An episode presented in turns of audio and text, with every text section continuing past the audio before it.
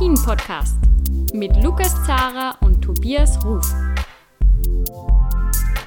Wie sehr haben wir uns gefreut auf das erste Superwochenende in der neuen Saison. Fünf Rennen waren geplant. Nur zwei davon konnten ausgetragen werden. Und für ein paar Minuten, naja, vielleicht sogar für ein paar Stunden war überhaupt die Fortsetzung des Weltcups ein bisschen äh, fraglich.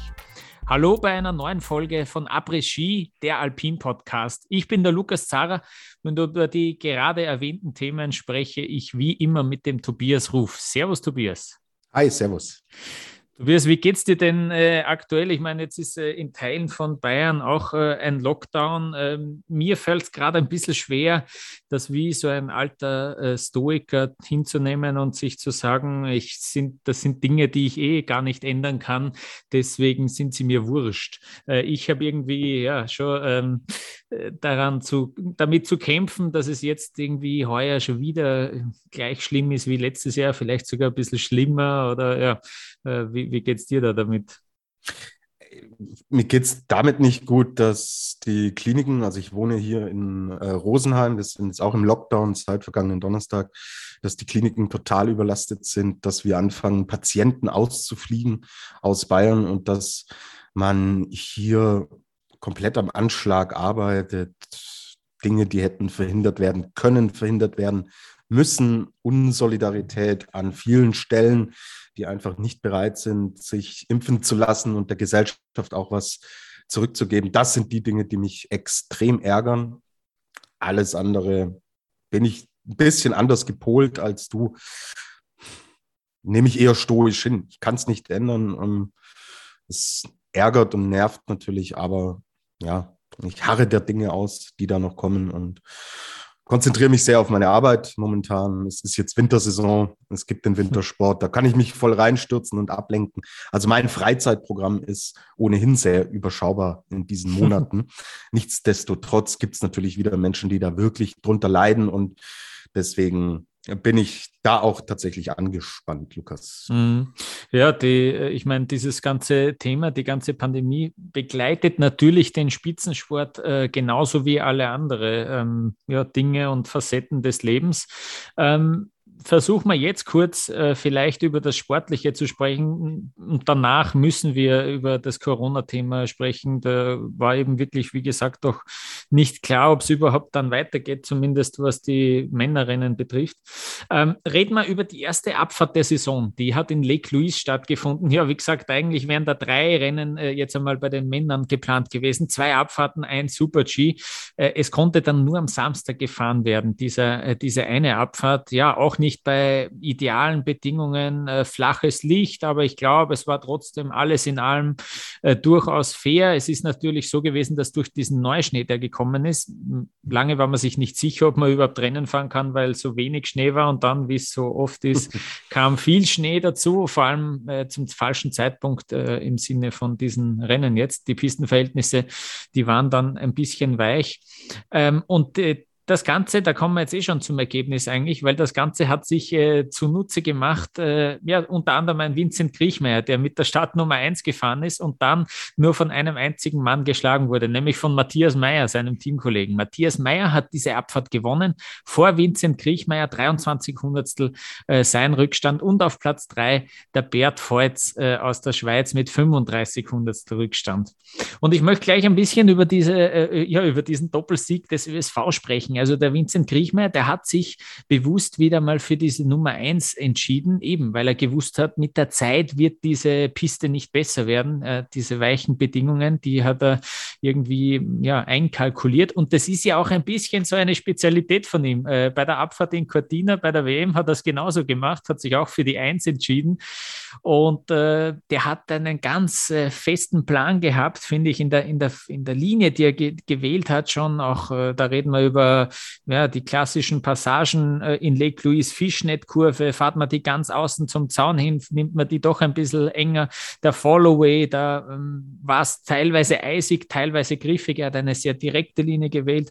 Ähm, und da ist es auch ein bisschen weicher und ein bisschen griffiger gewesen. Deswegen hat er die äh, Linie auch so riskant wählen können. Und das hat sehr gut funktioniert. Und ich finde generell, das hat man wieder gesehen bei diesem Rennen, es ist so herrlich, dem zuzusehen, weil der so schön aerodynamisch langgezogene Kurven fahren kann. Ich finde, das ist wirklich eine Augenweide. Seine Technik, äh, Ski zu fahren, ist wirklich exzellent. Da finde ich, fährt er für mich fast äh, am schönsten, was die Speedrennen betrifft. Und dann ähm, danach kam eben Matthias Meyer.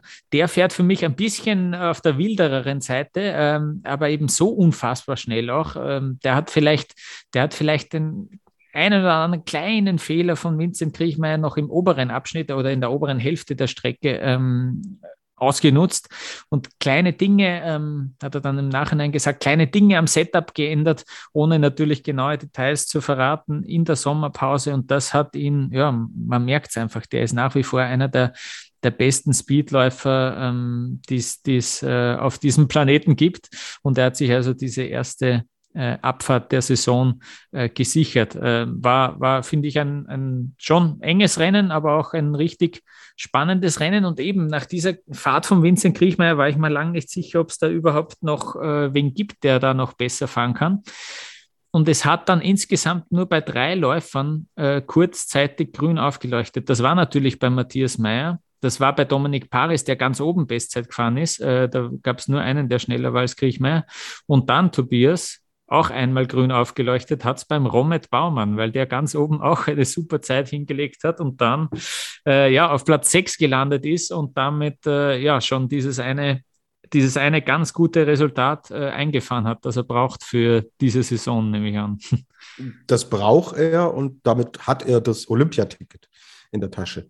Und das gleich im ersten Rennen, das so, dass das so aufgeht, ist natürlich für den Rummet auch eine Bestätigung dieser starken letzten Saison. Weil da hat er sich ja tatsächlich in den Fokus reingefahren und sich auch die Möglichkeit überhaupt verschafft, mit einer Startnummer 13 in dieses Rennen gehen zu können. Und wir haben es schon gesehen, die Piste hat schon Schläge bekommen mit der Zeit. Ja. Also jetzt, äh, ich spreche zum Beispiel über einen Alexander Ormond Kilde mit der Startnummer 19 der im Training schon alles zersägt hat, der hatte kaum eine Chance, da wirklich noch ganz vorne mit reinzufahren. Ist dann 19. geworden, was natürlich ein gutes Ergebnis ist. Also die Piste war nicht komplett äh, kaputt, sonst wäre ein Bostian Kline mit einer Startnummer 28 nicht Elfter geworden. Es wurde aber nicht leichter, so wie du es auch gesagt hast. Kriechmeier hat es schon gut gewählt. So. Und ja, Romet hat eine Startnummer 13 und er hat es verdient, da in, der, in den Top-Gruppen auch mitzufahren im Super-G und in der Abfahrt. Durch die guten Leistungen letztes Jahr, klar, ein Fragezeichen dann, kann er dieses Niveau halten? Er kann. Das war äh, hm. wirklich eine tolle Fahrt und er fährt ja technisch extrem sauber, hat man jetzt auch wieder gesehen. Manchmal fehlt so der letzte Zug, ja, um vielleicht noch weiter nach vorne zu kommen, aber Wovon reden wir? Wir reden von einem, der in Österreich aussortiert wurde und mit einer Silbermedaille um den Hals hm. äh, jetzt dasteht und in der neuen Saison schon wieder Sechster im ersten Rennen wird. Also äh, super, freut uns sehr und war für den deutschen Skiverband auch extrem wichtig. Thomas Dresen, wir wissen es, nicht dabei. Er wird Nordamerika nicht fahren. Unklar ist, ob und wann er überhaupt einsteigt in dieser Saison. Hoffnungsträger 2 war dann Andreas Sander. Ah, da hat es an vielen Punkten nicht gepasst. Die Linie war ja oben und unten. Okay, da kannst du so viel nicht falsch machen. Ja, aber gerade in den Passagen, in denen es darauf ankommt, hat es mit der Linie nicht ganz gepasst. Das, das Speed war nicht so da. Er hat echt zu kämpfen gehabt. Man hat es gehört über die Außenmikrofone, dass er da wirklich gebissen hat und wird 20. Das ist halt ein Rückfall in alte Zeiten, gefühlt. Nicht übertreiben, ist das erste Rennen, ja. Aber klar, ist eine Standortbestimmung. Er kam gut durch den Sommer, ist jetzt 20. kann damit natürlich nicht zufrieden sein. So. Und ohne Baumann wäre das natürlich dann kein gutes Ergebnis äh, geworden von der Mannschaft, die ja oft gezeigt hat, was sie kann. Peppi Ferstl, 19. Sehr gut, gefällt mir gut. Abfahrt ist nicht seine Spezi äh, Spezialität. Er kommt eher über den Super-G und er, war, er hatte sich ja verletzt. So, das heißt, der war vor kurzem, äh, war der noch äh, draußen und da fehlen dann natürlich auch die Trainingskilometer und dafür ist ein 19. Platz eine wirklich starke Leistung von Peppi. Äh, Simon Jocher ist 30. geworden. Sein Ziel ist es, regelmäßig in die Punkte zu kommen ob es immer so eine Punktlandung sein muss, dass er sich diesen einen Punkt als 30. holt.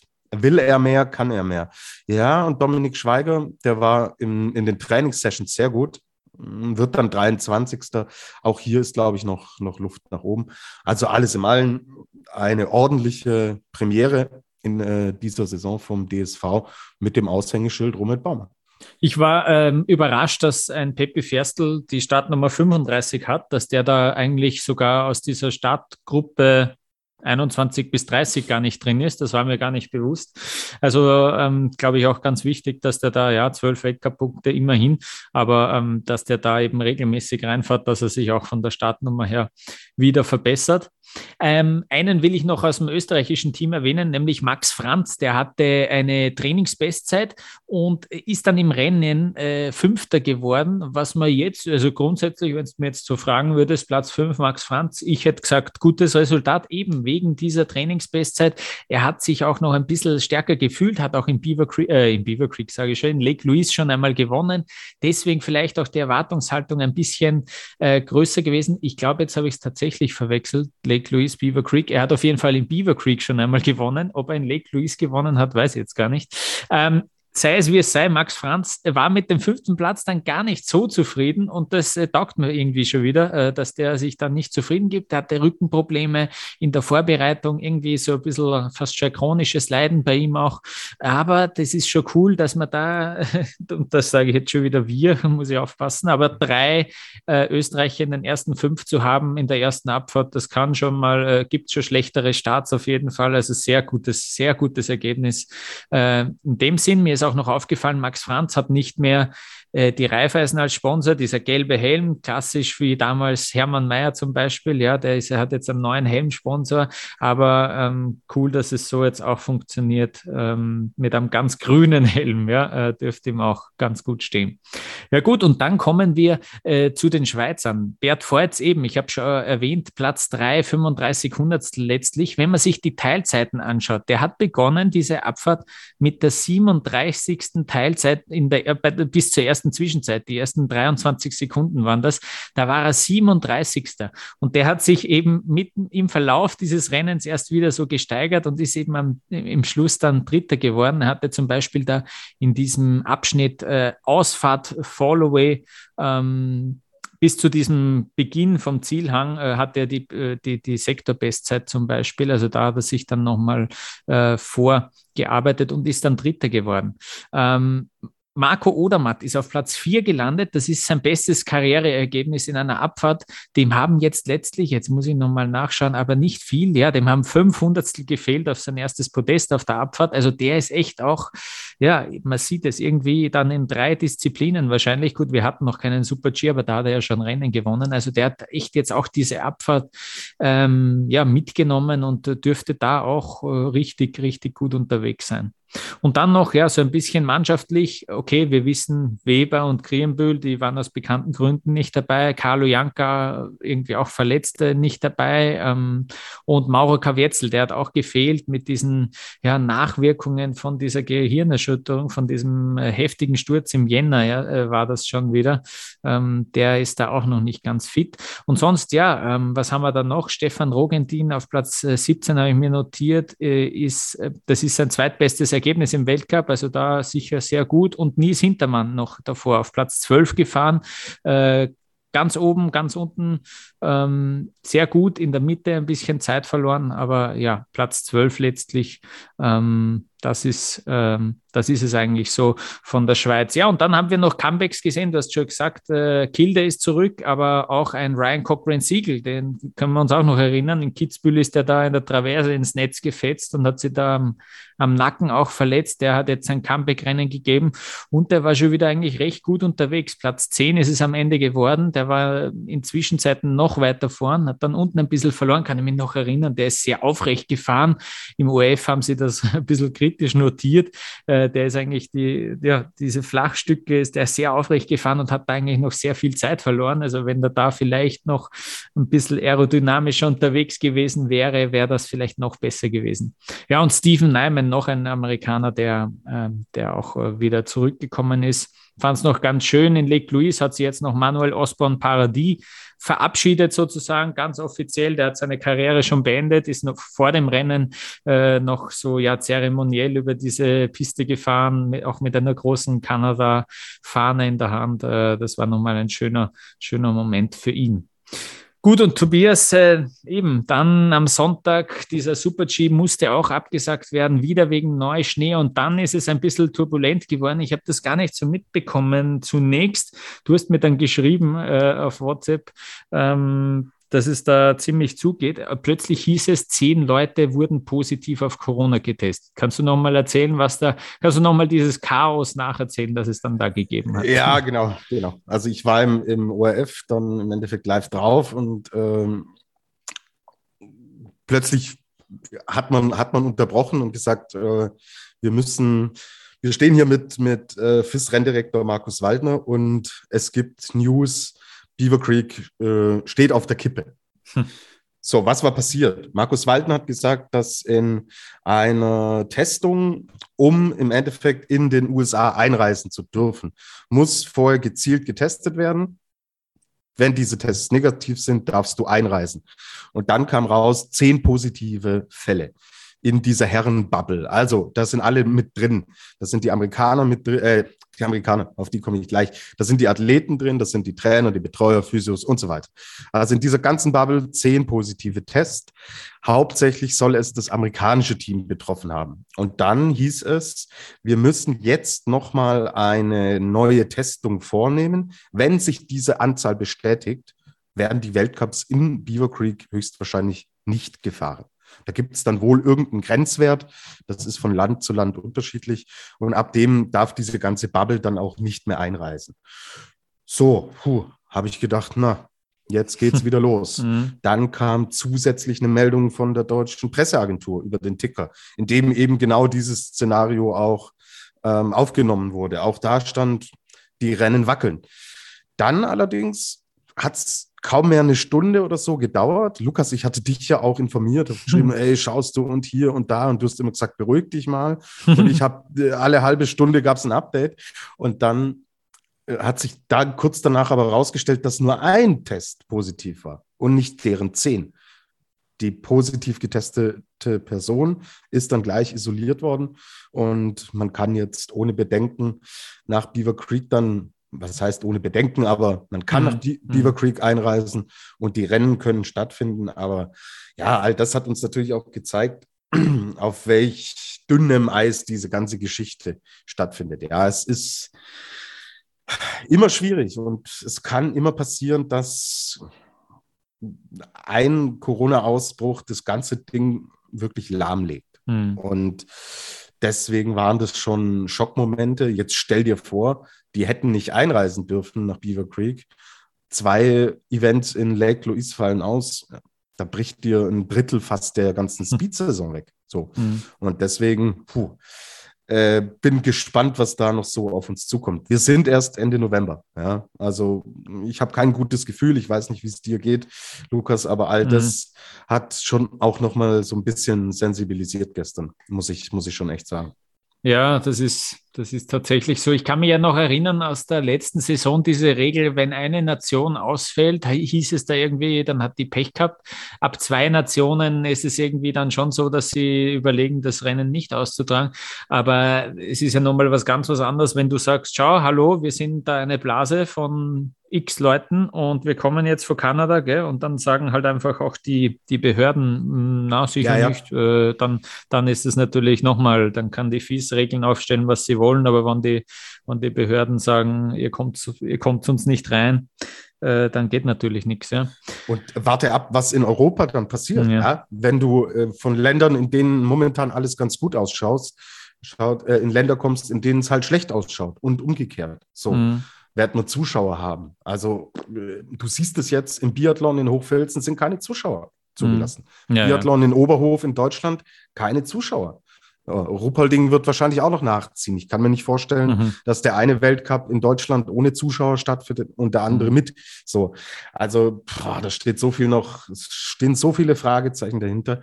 Ähm, gut, dass es einen Podcast gibt, in dem man jede Woche dann äh, up to date auch berichten kann, was passiert. Äh, genau, Lukas, ich wollte noch kurz auf die Gesamtwertung vielleicht eingehen. Oder hast mhm, du noch super, zum Thema na? Corona noch irgendwas zu sagen? Genug gesagt, ähm, ja. Genau, genau. Ich glaube, wir tun auch gut daran, wenn wir uns da mhm. erstmal an die Fakten halten und nicht weiter spekulieren. Ja, Kollege Odermatt macht halt hier eine fette Ansage, ja. Mhm. Ähm, Äh, du hast es gesagt, ja, äh, er ist so gut im Riesenslalom äh, gefahren. Er fährt jetzt in der Abfahrt auf den vierten Platz, ist nah dran am Podium.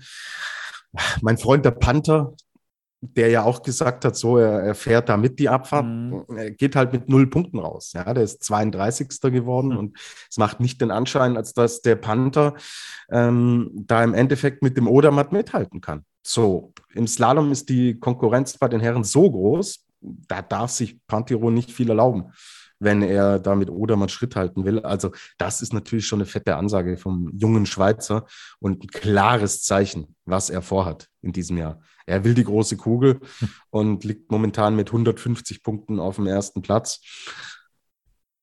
Da geht was. Da ist wirklich einiges drin für ihn. Mhm. Und ich hätte ihn gerne das ganze Wochenende über gesehen. Ich glaube, gerade am Sonntag im Super G, da hätte er uns wahrscheinlich noch mal eine Stufe höher gezeigt, was er kann. Mhm. Und ja, jetzt müssen wir natürlich sehen, wie und wann diese Rennen nachgeholt werden. Eins wissen wir ja schon, mhm. dass die eine Abfahrt in äh, Beaver Creek nachgeholt wird. Mei, den Super G, das wird es nicht spielen, ja, weil du musst ja auch noch Abfahrts machen, die obligatorischen, die gehören auch noch dazu. Und fünf Rennen am Stück wäre dann doch ein bisschen arg viel. Schauen wir mal, ob und wie dieser Super G nachgeholt wird. Aber ähm, nichtsdestotrotz, ich glaube, dass es sich schon auf die beiden Pantiro und Odermatt konzentrieren wird. Das ist jetzt schon irgendwie ersichtlich und hm. Odermatt hm. gefällt mir. Genau. Vielleicht, sagen, ja. vielleicht, äh, vielleicht können wir auch gleich auf den Terminkalender für die nächste Woche schauen. Es ist eben so, dass Sie jetzt nach Beaver Creek weiterfahren. Am Mittwoch gibt es dort schon das erste Abfahrtstraining und dann sind eben vier Rennen, was schon äh, ja, spannend zu sehen sein wird, wie es am Sonntag äh, dann beieinander sind. Hoffentlich sehen wir auch wirklich äh, alle vier Rennen. Hoffentlich spielt das Wetter mit. Aber es soll eben jetzt dann ähm, vier Speedrennen geben und eben ja, den Super G, den wird man ja hoffentlich auch noch noch irgendwo in diesem Kalender äh, unterbringen können. Die Saison ist ja noch lang.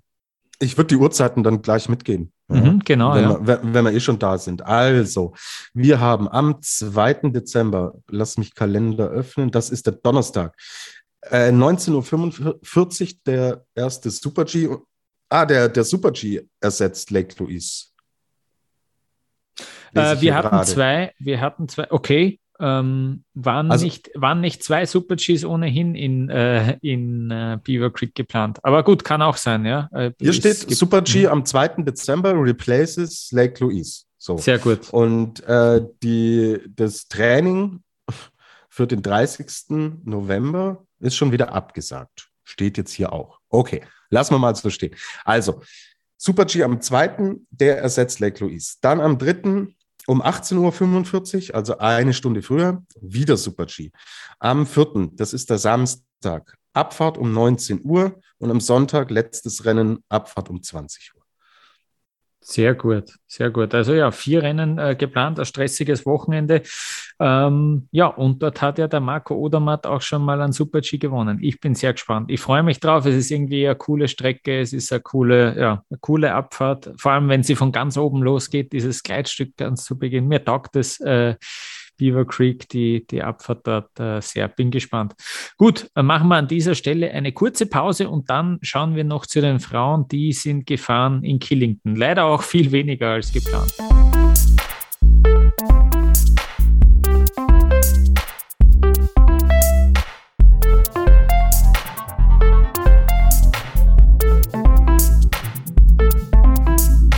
In Killington musste am Samstag der Riesenslalom abgesagt werden, ja, nachdem ein paar Läuferinnen ins Ziel gefahren sind.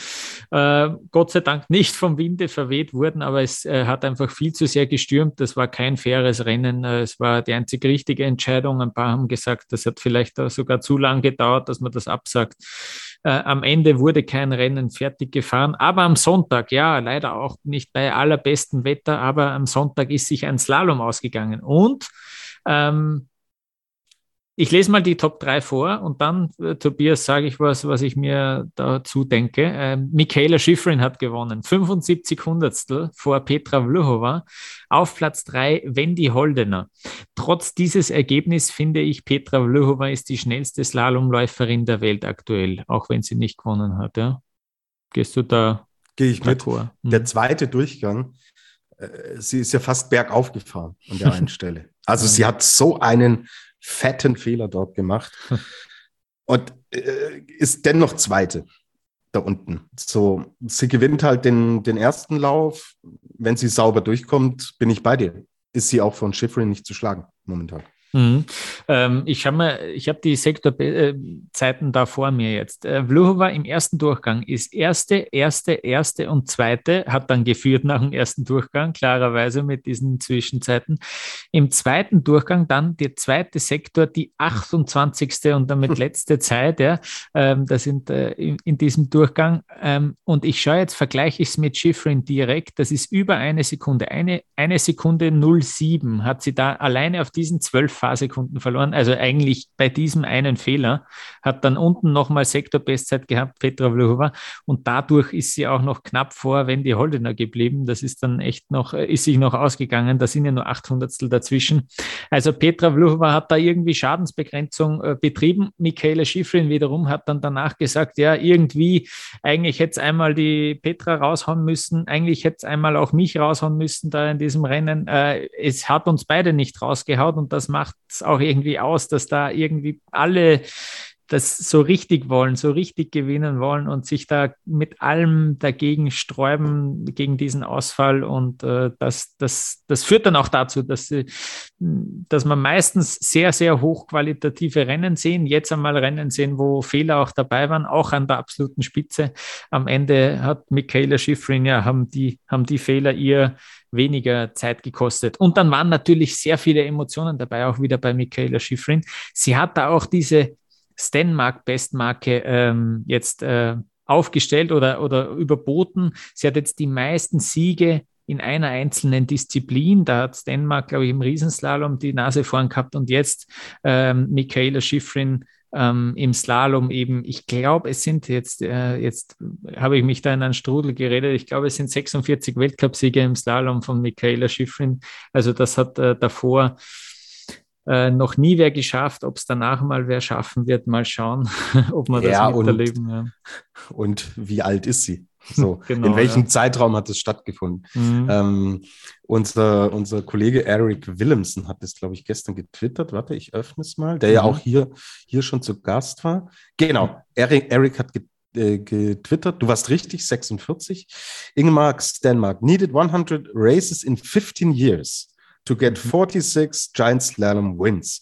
Michaela Schifrin needed 86 races, ja, also mal 23 weniger in 10 years, fünf Jahre weniger, to win 46 Slalom. Mhm. Ja. So, gibt, lass die Michaela noch fünf, sechs, sieben Jährchen fahren. Da stellst du eine Marke auf, die, boah, klar, wir sagen im Sport immer, äh, Marken, die werden nie geknackt. Ja, irgendwann werden sie geknackt, aber ob wir beide da noch äh, über Skis Skisport berichten und wie sich genau, Skisport ja. bis dahin entwickelt, ja. werden wir sehen. Also das ist schon eine fette Ansage, ja. Und mhm. da wird noch mehr kommen. Fertig ist sie noch nicht, definitiv. Ja, ja äh, Fazit, äh, kurz gesagt, Michaela Schiffrin kann richtig schnell Skifahren. Das haben wir dieses Mal auch wieder gesehen. Auf Platz drei, Tobias, die Wendy Holdener. Ähm, das ist äh, so, so knapp nach dieser komischen Trainingsverletzung mit beiden kaputten Handgelenken doch wieder sehr, sehr stark und sehr ja, schnell vor allem sehr stark. Brutal. Wir haben ja in Levi schon gesagt, so hey, mit so wenig Trainingskilometern schon so ein Speed drauf zu haben. Sie kommt ja auch nicht aus einer Saison, in der alles glatt lief. So, da ging es ja eher für sie einen Step zurück. Und jetzt ist sie aber, obwohl sie sich da so verletzt hatte, voll da. Ja, fährt dritte Zeit im ersten Durchgang, fünfte Zeit im zweiten Durchgang. Wenn man sieht, so was die Konkurrenz um sie herum äh, mit, mit Ausnahme von Schiffrin und Linsberger, die hatten da schon größere Probleme im zweiten Lauf. Holdener hat das voll durchgedrückt mit einem Selbstverständnis, auch mit dieser Aggressivität. Sie fährt extrem mutig und sie, sie wirkt extrem stabil. Also Hut ab. Nach der Geschichte hätte ich nicht gedacht, dass sie schon so weit und so stabil in dieser Saison ist. Und das ist für die Schweizerinnen extrem wichtig, weil hm, Michelle Gesin, die muss so ein bisschen dem Tribut zollen mit pfeiferschen Drüsenfieber, Trainingskilometern, die fehlen, ist natürlich auch jetzt Stress für die Damen, ja, die dann im Endeffekt aus Levi direkt rüber in die USA und ja, ähm, ich glaube, wenn das, wenn der Körper nicht auf 100 Prozent ist, macht sich sowas dann letztlich schon bemerkbar, wenn es jetzt um Dinge wie ein Immunsystem geht und wenn es um Kraft und Power geht. Ja, so eine Wendy Holdener diese Verletzung mit den Handgelenken ist was anderes, als wenn du, wenn dein Immunsystem im Endeffekt angegriffen ist. So. Und deswegen ähm, braucht die Schweiz da gerade die Wendy, weil sie die einzige ist, die um Podestplätze wirklich auch mitfahren kann. Regelmäßig. Gisin kann das punktuell, ist hier jetzt Elfte geworden. Aber ich glaube, wenn wir über regelmäßige Gästinnen da oben sprechen, müssen wir aus der Schweiz momentan nur Wendy Holdener erwähnen, weil dann eine Camille Rast, okay, ist natürlich stabil und ist für die Punkte immer gut, wird, wird 16. Das ist in Ordnung. Elena Stoffel 25. Aber klar, wir reden von einer Nation wie der Schweiz und da ist man, hat man ein anderes Anspruchsdenken, als es jetzt ähm, diese Plätze letztlich hergeben. Ähm, ich hätte mich aus deutscher Sicht gefreut, wenn unsere Damen außerhalb von Lena Dürr im Endeffekt so ähnliche Ergebnisse wie die Schweizerinnen erzielt hätten. Aber ja, Andrea Filzer hat es nicht geschafft, Emma Eicher leider auch nicht, die uns in Levia so extrem gut gefallen hat. Und Marlene Schmotz ist schon wieder ausgeschieden. Also die muss wirklich jetzt langsam schauen, dass sie mal Läufe ins Ziel bringt. Das ist schon sehr, sehr auffällig, dass äh, dieses DNF und Marlene Schmotz leider sehr, sehr oft nebeneinander steht. Mhm. Gut, dann Lena Dürr, ja. Was soll ich sagen? Die Frau ist voll da. Fünfter Platz. Ähm, zweiter Durchgang, okay, da hat es nicht ganz hingehauen, da waren auch Fehler drin. Aber über, über, was, über was sprechen wir hier? Ja, also Lena Dürr hat sich so da vorne festgebissen und ist so ein Teil äh, dieser Top 7, Top 8 im Slalom. Mhm. Hut ab, Respekt. Wieder, wieder ein gutes Rennen. Klar ist sie mit 1,55 auf Schifrin sehr weit zurück in diesem Fall. Aber ähm, ja, fünfter Platz, Top-Ergebnis. Selbst wenn sie in Levi, wenn sie da Fünfte geworden wäre, dann hätte ich hier, wäre ich hier glücklich und zufrieden gewesen. Ja. Und deswegen bin ich es auch jetzt und freut mich extrem, dass Lena Dürrs so, so stabil ist. Und ihre Taktik voll auf den Slalom zu setzen, geht mhm. auf. Sie wäre mhm. den Riesenslalom nicht gefahren. Sie war dafür nicht gemeldet. Also diese Idee zu sagen, hatte sie mir im Vorfeld der Saison auch gesagt, ich konzentriere mich voll auf den Slalom. Das hm. ist mhm. alles andere ist mir egal. Und Mai, bei Olympia kann es eh sein, dass ein Startplatz für sie sowieso frei wird im Riesenslalom. Mhm. Da kannst du es zur Gaudi mal fahren. Aber die Taktik geht voll auf und deswegen cool. Macht Spaß mit Lenade. ja. Und aber äh, äh, eine Österreicherin war sogar noch schneller, ja, Lukas. Mal, sogar, diesmal, diesmal. hat es die, hat's die Karte geschafft. Ja? Diesmal sogar, ja, genau. Katharina Liensberger, ähm, diesmal Vierte geworden. Ja, gar nicht so, so weit vor der Lena Tür, das sind eineinhalb Zehntel. Ähm, es ist ein Schritt nach vorne, Nona, weil das äh, Ergebnis auch ein bisschen besser ist als äh, die zwei Slaloms in Levi ihr fehlt noch ein bisschen die Stabilität und das äh, meine ich jetzt auch äh, in diesem Fall wirklich wörtlich, nämlich auf den Skiern. Da ist sie, da hat sie ein paar Sachen dabei, die in den letzten Jahren nicht da waren, so vom Gleichgewichtsmäßig her. Es gibt doch in ihren Läufen immer wieder Punkte, wo man sich denkt, okay, jetzt ist sie vielleicht doch knapp am Ausfall dabei. Das hatte sie vielleicht, wenn sie es im letzten Jahr gehabt hat, einfach mit einem irrsinnigen Tempo wettgemacht. Und das war jetzt äh, nicht, nicht so gefährlich, wie das irgendwie in dieser Saison wirkt. Also sie ist noch nicht in Topform, Ähm, aber auf der anderen Seite ist jetzt, äh, ist jetzt auch lange Zeit. Also wir haben jetzt drei Speed-Wochenenden in Folge. Wir haben jetzt Lake Louise, wir haben St. Moritz und wir haben Val d'Isère. Das sind drei Speed-Wochenenden in Folge. Und danach erst wieder die Technikerinnen. Da wird sie äh, hart dran arbeiten, dass sie die Lücke noch schließt. Der Rückstand ist 1,41 auf Schifrin, äh, sechs Zehntel aufs Podium. Ähm, das ist doch noch äh, ordentlich. Aber, aber trotzdem, ich glaube, nach diesem Rennen zumindest ist der Trend, äh, zeigt in die richtige Richtung. War letztes Jahr doch auch so, oder? Oder letzte Saison, dass sie hinten raus dann. Äh, das stimmt, ja. Dass sie hinten raus erst diese Lücke richtig mhm. geschlossen hat, um dann selbst eine Lücke äh, zu schaffen, mhm. die die anderen dann aufholen mussten. Guter Punkt, also ich ja. glaube, sie, sie kann das schon. Ja, ja. ja abseits von äh, Kathi Liensberger, mh, hm, ja, da, da ist ähm, ja, vielleicht auch ein bisschen der Wurm drin. Äh, Katharina Truppe auf Platz 14, ähm, die, die war schon mal auf dem Podest im Slalom, die wird eigentlich, ja, die ist jetzt auch in der dritten Startgruppe, nur die hat eigentlich schon Ambitionen auf die Top 7, aber da ist sie doch noch sehr weit weg. Äh, genauso übrigens wie Chiara Meyer, die ist 25. geworden, gerade noch in den zweiten Durchgang gekommen. Ja, und dann auf Platz 16 Marie-Therese Sporer. Ähm, äh, interessante Geschichte, äh, auf die sogar du mich, äh, Tobias, äh, aufmerksam gemacht hast. Ähm, die hat tatsächlich, ähm, die hat tatsächlich im im März 2020 hatte sie, äh, hat sie sich gesagt, sie beendet jetzt die Karriere. Ähm, das war, da waren sogar Depressionen im Spiel, die sie offen angesprochen hat und zugegeben hat, ähm, dass sie die, dass es, dass es nicht mehr packt und dass sie, dass sie lieber sich äh, einem Leben außerhalb des Spitzensports widmen will. Und dann ist es tatsächlich so gewesen, dass über, über viele Gespräche aus ihrem Umfeld äh, sie dann doch nochmal Motivation geschöpft hat und äh, diesen Rücktritt rückgängig gemacht hat. Und jetzt ist sie da tatsächlich in Killington auf Platz 16 äh, so gut wie noch nie im Weltcup äh, klassiert. Äh, ist zum vierten Mal in die Weltcup-Punkte gefahren und jetzt eben Platz 16 das beste Ergebnis bisher im Weltcup für sie. Also irgendwie ähm, auch eine nette Geschichte, ja.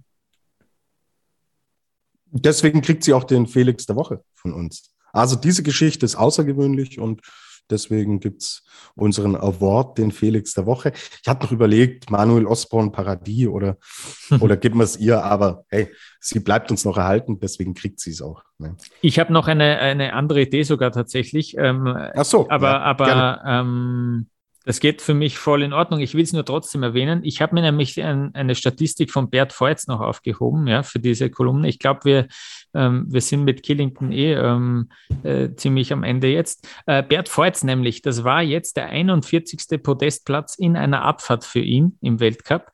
Und damit liegt er jetzt gleich auf mit Franz Klammer und Peter Müller, die äh, zwei erfolgreichsten äh, Abfahrer überhaupt. Aber er ist jetzt schon zum 41. Mal dort oben gestanden und kein anderer hat mehr Podestplätze. Das ist schon eine unglaubliche Marke auch und zeigt, wie lang der, wie ewig lang der auch schon auf absolutem Spitzenniveau äh, fährt der Bert Voits. Also ähm, das wollte ich hier auf jeden Fall noch erwähnen.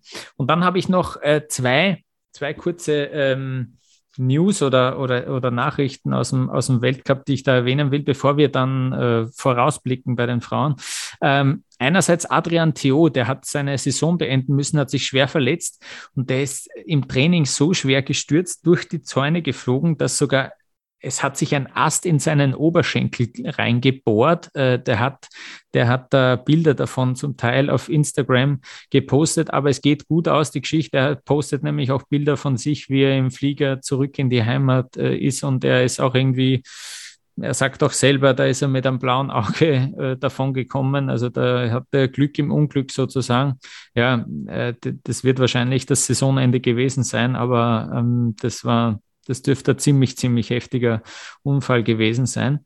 Und dann noch äh, interessante Meldung, nämlich Christina Ries Johannessen, die ist, ähm, die ist Mannschaftsweltmeisterin geworden in Cortina. Die hat auch äh, diesen Mannschaftswettbewerb in Lenzer Heide zum Saisonfinale gewonnen. Die ähm, war siebte im Slalom in Ore in der vergangenen Saison, äh, hat 32 Weltcuprennen äh, bestritten und jetzt hat sie plötzlich ihr sofortiges Karriereende äh, verkündet. Ähm, und keiner weiß so wirklich warum. Ich habe da auch versucht, dann noch äh, etwas herauszufinden. Auch im, in der ORF-Übertragung haben sie es irgendwie nicht, äh, die sind auch nicht schlauer geworden, die haben das auch erwähnt. Und irgendwie ist es, ist es doch recht komisch. Sie ist da ähm, irgendwie mittendrin ähm, und, und sagt plötzlich ähm, auf einmal, dass sie, dass sie nicht mehr weiterfahren will, hat das äh, über Instagram bekannt gegeben, wie man das heutzutage eben macht ähm, und sagt irgendwie, ja, es war ein privilegiertes Leben, es war, äh, es war sehr schön, aber ähm, es muss nicht mehr sein. So irgendwie ist, die, ist der ist der Tenor dabei, aber ja, irgendwie komisch, weil ihren Namen kennt man ja doch auch. Äh, ja, der, der, der, fällt einem irgendwie auf, auch in den Ergebnislisten, vor allem weil er ein, ein, so ein langer und so ein schöner Name ist. Aber ja, und plötzlich, plötzlich ähm, will sie da nicht mehr weitermachen. Ja, äh, irgendwie ähm, schade, ja. Aber alles Gute auf jeden Fall für was auch immer sie jetzt ähm, vorhat. Was wir jetzt noch vorhaben, Tobias, ist, äh, wir schauen jetzt noch voraus auf Lake Louise. Ja? Die Frauen legen auch endlich los mit Speedrennen. Ähm, du bist unser Programmzeremonienmeister. Kannst du kurz sagen, was da in Lake Louise am Programm steht überhaupt? Hoffentlich geht das genauso durch, wie du es jetzt vorliest. Genau, also wir haben am 3. Dezember, das ist dann folglich der Freitag um 20.30 Uhr eine Abfahrt. Wir haben am 4. Dezember, also am Samstag wieder 20.30 Uhr eine Abfahrt und am Sonntag zwei Stunden früher 18.30 Uhr einen Super G. Es finden drei Trainings vorher statt. Sie sind zumindest angesetzt. Wir haben in Lake Louise gesehen, wie schnell es gehen kann oder halt auch nicht gehen kann. Und deswegen hoffen wir mal, dass es mit dem Wetter jetzt besser wird und die Damen endlich auch in die Speed-Saison starten können. Haben echt viel technische Rennen gesehen jetzt und drüber hm. gesprochen mhm.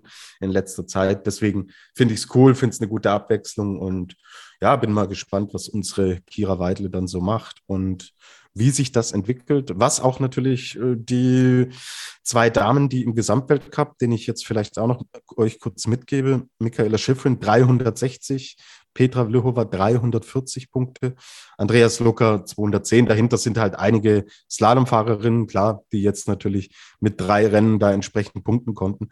Aber Schifrin, Vlhova, die ziehen ja jetzt schon davon. Ich bin sehr gespannt, was beide machen, was sie uns da zeigen, was sie fahren, ob sie es fahren und wie da die Kräfteverhältnisse aussehen. Ob Vlhova diesen nächsten Schritt in den Speed-Disziplinen auch wieder macht, weil wenn sie die große Kugel wiederholen will. Sie hat gesagt, okay, Fokus ist ein anderer, aber klar, wenn sie da an den Start geht, will sie auch gewinnen. Deswegen, ich bin sehr gespannt, was man, was wir sehen. Lara Gutberami wird dann auch in diesen Kampf mhm, um die große genau. Kugel jetzt eingreifen können. Sie muss auch. Also Gutberami sieht genau, wo die Reise hingeht im Slalom. Da gibt es entweder 100 oder 80 Punkte für Schifrin oder Wirrwarr. Also hm. äh, da wird nicht ausgelassen. Ja wenn Gut Berami mitfahren will, dann muss jetzt in Lake Louise ein klares Statement her und freuen wir uns drauf. Und wollen wir Franzi Gritsch, Gritsch noch kurz erwähnen, Lukas? Ähm, mhm, Glaube okay, ich, sollte ja, man der, ja, ja, der Chronistenpflicht halber dann auch noch tun und dann können wir damit auch, finde ich, gut, die Sendung auch beschließen. Ja, also Franzi Gritsch, die hat. Ähm, die hat bekannt gegeben, dass sie sich nicht geimpft, äh, impfen hat lassen ähm, sie ist ungeimpft und sie, sie bittet da um Verständnis dafür. Ähm, und jetzt ist es so, dass ihre sportliche Zukunft einfach fraglich ist. Äh, ich meine, sie kann nicht in Übersee fahren, weil sie dort nicht einreisen darf. Sie wird auch in Österreich keine Rennen fahren dürfen. Wir haben hier ab Februar dann eine Impfpflicht. Äh, wenn sie sich aktiv nicht impfen lassen will, darf sie ähm, ja, dann wird sie, wird sie nicht in, bei öffentlichen Veranstaltungen und bei Sportereignissen an den Start gehen dürfen. Ähm, das ist, ich bin gespannt, weil die, ja, Wahnsinn eigentlich. Die, die, war, die war vor allem im Junioren, Juniorinnenbereich äh, eigentlich sehr erfolgreich. Man hat ihr recht viel zugetraut. Jetzt ist es ein bisschen in Stocken geraten zuletzt, aber ähm, ja, die ist irgendwie mit dem Move ähm, ja, es ist irgendwie ganz, ganz schwierig. Gleichzeitig ähm, Gut, Franzi Gritsch ist kein, äh, kein absoluter Superstar der Szene. Eine andere, die jetzt auch nicht zu den Superstars zählt, aber doch auch Weltcuprennen bestreitet, ist die Julia Scheib. Das ist eine österreichische, äh, auch Nachwuchsfahrerin. Die ist übrigens ja auch mit, mit Franzi Gritsch da so äh, und, und mit, mit, auch mit anderen, mit Katharina Liensberger zum Beispiel, der hat sogar im in Juniorinnenbereich äh, Katharina Liensberger geschlagen schon bei Weltmeisterschaften. Ähm, die hat ziemlich, ja, ein paar Stunden danach, würde ich fast sagen, ähm, von ihrer Seite bekannt gegeben, dass sie sehr wohl geimpft ist, dass sie sich aktiv zuletzt boostern hat lassen und sie hat dann ein Plädoyer darauf gehalten, dass äh, man doch lieber der Medizin da vertrauen sollte in dieser Situation. Ähm, mein, mein Chef beim Standard, der hat sie interviewt. Ich würde euch raten, dieses Interview durchzulesen. Ähm, es gibt auch ähm, es gibt auch andere Beispiele, nämlich positive Beispiele im Spitzensport. Äh, die fallen einfach nicht so auf, glaube ich. Und äh, es fällt halt einfach auf, wenn Einzelne sich nicht impfen lassen. Äh, wir müssen aber auch sagen, wir haben jetzt sehr, sehr, sehr, sehr, sehr wenige nicht gesehen in Lake Louise. Äh, man muss auch einmal betonen, dass da wirklich verdammt viele und zwar deutlich mehr als der Durchschnitt in unserer Bevölkerung geimpft ist im, im Spitzensport. Beim ÖSV spricht man von 97 Prozent Impfquote. Ähm, die, das sind natürlich Leute, die sich mit dem Körper extrem intensiv äh, auseinandersetzen und die befolgen das eben dann auch, was die Wissenschaft äh, sagt, was ihnen Mediziner und Medizinerinnen sagen. Also ähm, das muss man auch einmal hervorstreichen und irgendwie so ja, sinnbildlich dafür, beispielhaft. Äh, ja, und ich würde sagen, vorbildhaft ähm, Julia Scheib in diesem, in diesem Fall. Ähm, das noch zu diesem Thema. Und jetzt, äh, Tobias, jetzt tippt man noch. Äh, und zwar, wir müssen die Abfahrts- und die Super-G-Kugeln für die Frauen tippen. Ja? Äh, wieder ein, ein bisschen ein Themencut, aber ich lasse dir mal jetzt den, Vor, ähm, den Vortritt. Äh, was glaubst du denn bei der Abfahrtskugel der Frauen? Wer gewinnt die? Wer gewinnt die? Kira Weidle. Kira Weidle, aha, sehr gut. Mutiger ja. Tipp, aber ja, ja. ich glaube, nächster Step nach vorne. Medaille, die ihr da im Endeffekt nochmal den nächsten richtigen Schub geben wird. Mhm. Und ich bin jetzt mal mutig und sage äh, Kira Weidle. Was Sehr gut. Du? Ich äh, finde den Typ super, weil jetzt kann ich Sophia Gotcha sagen, ohne dass ich äh, schlechtes Gewissen habe. Ähm, und äh, beim Super G äh, lege ich jetzt vor und sage, dass das die Lara Gut Berami äh, wird. Und die hat letzte Saison, glaube ich, vier von sechs Rennen gewonnen. Wenn du irgendwas anderes sagst, musst aber. Ich muss was anderes sagen. ja, du musst was anderes sagen. Ich Aber es, es macht natürlich alles keinen Sinn, weil wer, wenn nicht äh, gut berahmen ist, da die Favoritin für diese Disziplin. Das muss man, glaube ich, ganz Richtig. ehrlich so sagen. Ja. Also wenn ich muss, dann sage ich Corinne Suter. So. Ah, okay. Aus, ja. der, aus der Not, aus der Not. ja, genau, genau. Ja. Na, oder, oder, oder vielleicht, na, nee. Ich wollte, habe kurz an Schiffen gedacht, aber Übertreiben wir es mal nicht. Nein, nein, alles gut. Ja, ja. Lassen wir es so stehen. Ich bin noch gespannt, ob wir Niki Schmidhofer sehen werden. Die hat jetzt trainiert, das volle Programm äh, mitgemacht in Copper Mountain in der Vorbereitung, wird jetzt nach Lake Louise reisen, dort die Trainings mitmachen und am Donnerstag entscheiden, was sie dort fährt, äh, nach diesem Wahnsinnscrash im, äh, ja, im vergangenen Winter. Im Dezember, glaube ich, war das in Val d'Isère. Also ähm, bin gespannt, ob wir sie, ob wir sie dann dort sehen. Gut, ich glaube, das war's für heute. Wir haben viele Themen besprochen. Vielen Dank fürs Zuhören. Äh, folgt uns auf Twitter, Facebook, Instagram. Da könnt ihr uns schreiben, könnt mit uns diskutieren über den Skiweltcup. Wir freuen uns sehr. Wir freuen uns auch sehr, wenn ihr uns abonniert und weiterempfehlt auf Spotify, auf Apple Podcasts. Auf Samsung Podcast sind wir, glaube ich, jetzt auch seit letzten, äh, seit kurzem. Ähm, ihr könnt uns hoffentlich überall finden, wo ihr uns sucht. Und äh, ja, wir freuen uns immer sehr über Feedback. Bis dahin alles Gute, viel Gesundheit und bis bald. Servus.